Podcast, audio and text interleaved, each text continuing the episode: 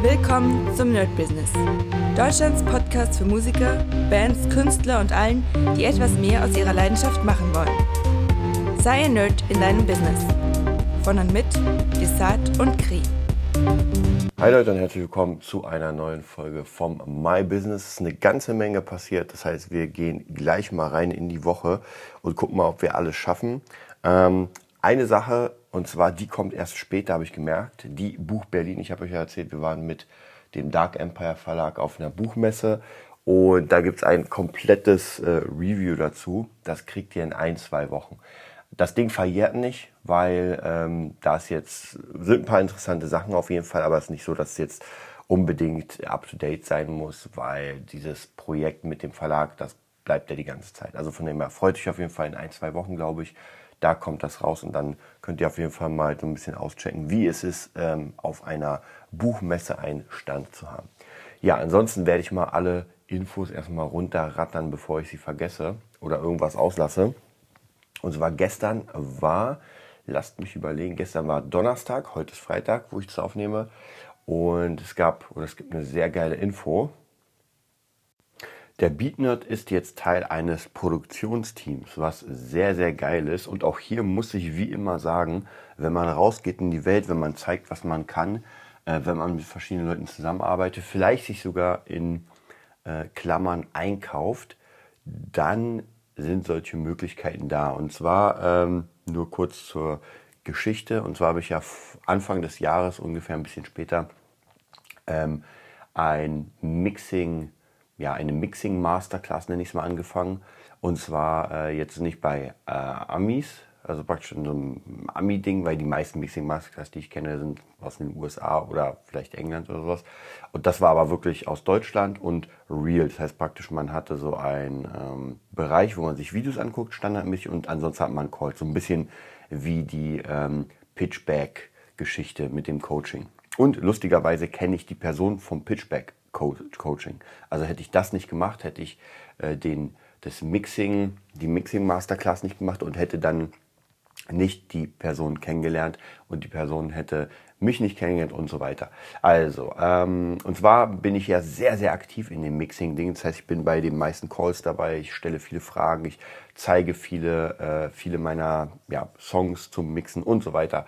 Und jetzt hat mich letztens der Chef davon einfach mal angesprochen und gefragt, ob er ob ich mit meinem Team, also mit meinem Zwei-Mann-Team Lust hätte, mal ähm, ein bisschen was für Beatstars zu machen, ein bisschen Beats produzieren. Das heißt praktisch, wir machen die Grundideen und er wird es mixen. So, so ganz einfach. Also jeder hat seine Aufgabe. Wie gesagt, wir machen den Beat, machen das Arrangement, er kriegt das rüber, hört sich das an, macht vielleicht noch ein paar Ideen und ansonsten mixt er das richtig dick und dann können wir das verkaufen. Und das ist natürlich der absolute Hammer, denn dadurch, dass ich ja erst äh, im ja, Mixing-Geschäft drin bin, also praktisch das lerne und Stück für Stück natürlich besser werde, ist es natürlich sehr cool, weil ich sehr lange brauche für, also zeitlich gesehen sehr lange brauche für einen guten Mix und er das einfach sehr, sehr schnell macht, weil er einfach der Mixer ist. Und das ist natürlich hammermäßig, dass wir jetzt so eine Symbiose machen, dass wir ihm die Beats liefern, er das mixt, wir das raufhauen auf verschiedene Portale wie Beatstars, ein bisschen bewerben und dann, äh, ja, dann einfach einen Share machen, 50-50 und da bin ich sehr, sehr gespannt. Das habe ich ja eigentlich schon immer oder schon lange gehofft, das irgendwie hinzukriegen. Und darauf freue ich mich auf jeden Fall mega krass. Also ich habe ihm jetzt erstmal die ersten Beats geschickt, sind zehn Stück, dass er mal reinhört und vielleicht bei einem, zwei, drei, keine Ahnung, sagt, okay, die gefallen mir, ähm, schick mir die Stems rüber und dass er das dann mixt, wir das dann fertig machen, geiles Video und und und und dann geht das ab zum Verkauf. Also da bin ich auf jeden Fall sehr gespannt. Und wie gesagt, auch hier muss ich euch sagen, wichtig ist, sich zu zeigen, zu präsentieren, egal wie. Man muss da bleiben und man muss da sein. Und dann kommen Stück für Stück die Leute. Und manchmal muss ich mich auch selbst daran erinnern, natürlich, weil einige Sachen ja nicht so gut funktionieren wie andere. Ja, gehen wir da zum Beispiel aufs Thema Fabulensis, wo ich am Anfang natürlich schon dachte, ähm, durch, die, durch alles, was wir machen, ähm, marketingtechnisch und auch optisch natürlich und so, dachte ich, das wird ein viel krasserer äh, Impact sein mit dem Buch. Das heißt, ich dachte, es kommt raus und auch wenn die Leute es jetzt nicht so kennen, dass sie sofort darauf anspringen, weil einfach viele Sachen da sind, äh, von Hörbüchern bis irgendwelchen Graphic-Sachen, äh, ein krasser Soundtrack und so weiter und so weiter. Und die meisten Leute, mit denen ich ja irgendwie quatsche, die jetzt im Business sind, die sich das angucken, auch bei der Buchmesse, wie gesagt, da kriegt ihr in zwei Wochen die Review. Die sagen ja auch, Leute, das ist einfach der Hammer, was ihr da habt, mit den Hörbüchern und allem. Aber trotzdem ist es schwer, das an den Mann zu bringen. Und jetzt muss man natürlich auch sagen, wir stecken in einer Krise. Da ist es vielleicht für die Leute, ja, ist wahrscheinlich nicht das Wichtigste, Bücher zu lesen. Und man muss natürlich auch sagen, Bücher lesen, hm, auch wieder so eine Sache. Und ähm, ich, als ich letztens auf der Buch Berlin war, da war das okay besucht. Ich sag mal okay besucht.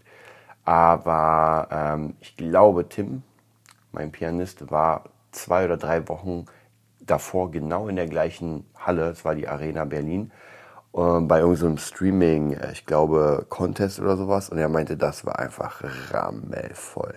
Also wirklich einfach rammelvoll. Und das ist natürlich ganz anders als jetzt bei der Buchmesse. Nichtsdestotrotz, wir bleiben weiter dran, ähm, einfach Stück für Stück wirklich die Leute dazu zu bewegen, das Buch zu kaufen. Natürlich alle möglichen ähm, Ideen raushauen. Jetzt haben wir einen TikTok-Kanal gebaut und ja, da einfach auch alles raushauen. Also umso mehr Touchpoints, umso besser. Und es ist natürlich für mich auch eine krasse Challenge, weil das ist ein Gebiet, wo ich mich nicht so gut auskenne, also Bücher, äh, Vermarktung.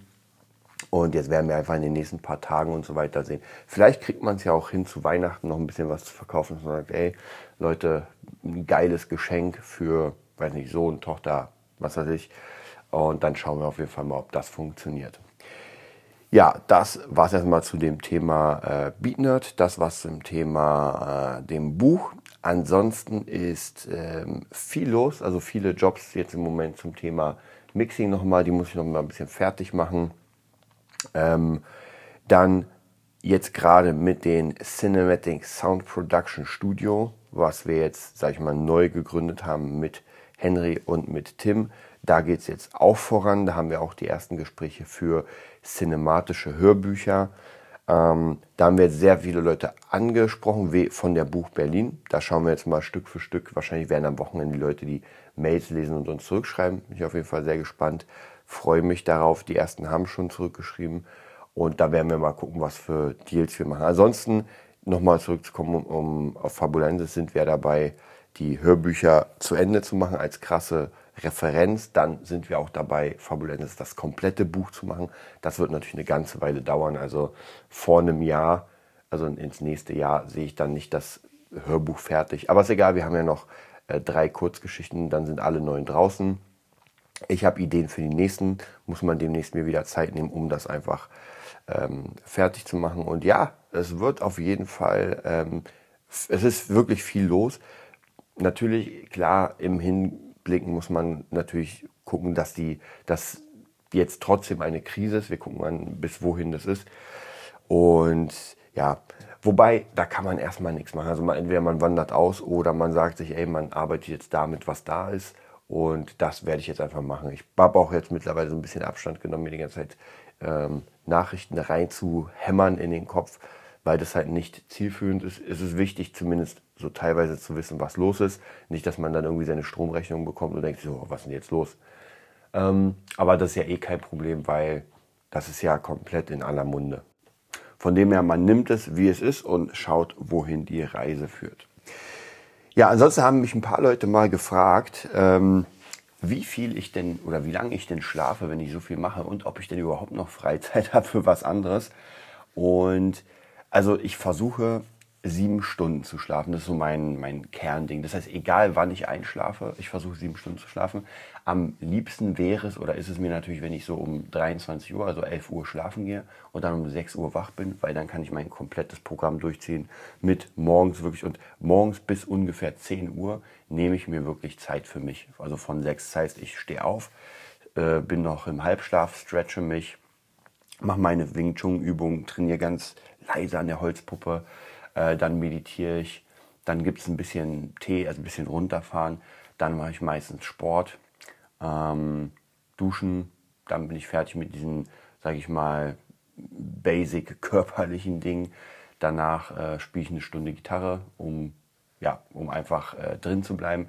Dann, wenn ich schaffe, kommt immer so ein bisschen darauf an, wenn ich aufgestanden bin, mache ich meinen äh, YouTube-Stream zum Thema Beats, der jetzt noch wichtiger wird, dadurch, dass wir ja ähm, jetzt diese, diese Mixing-Kooperation haben, wird es noch wichtiger, Leute da reinzuziehen. Und dann ist auch schon ungefähr 10 Uhr und dann fängt der Tag an. Und ja, dann ganz normal, entweder habe ich Schüler oder Mixings oder irgendwas, das ist dann, kommt es immer so ein bisschen drauf an, was gerade ansteht. Ähm, ansonsten ja, Freizeit.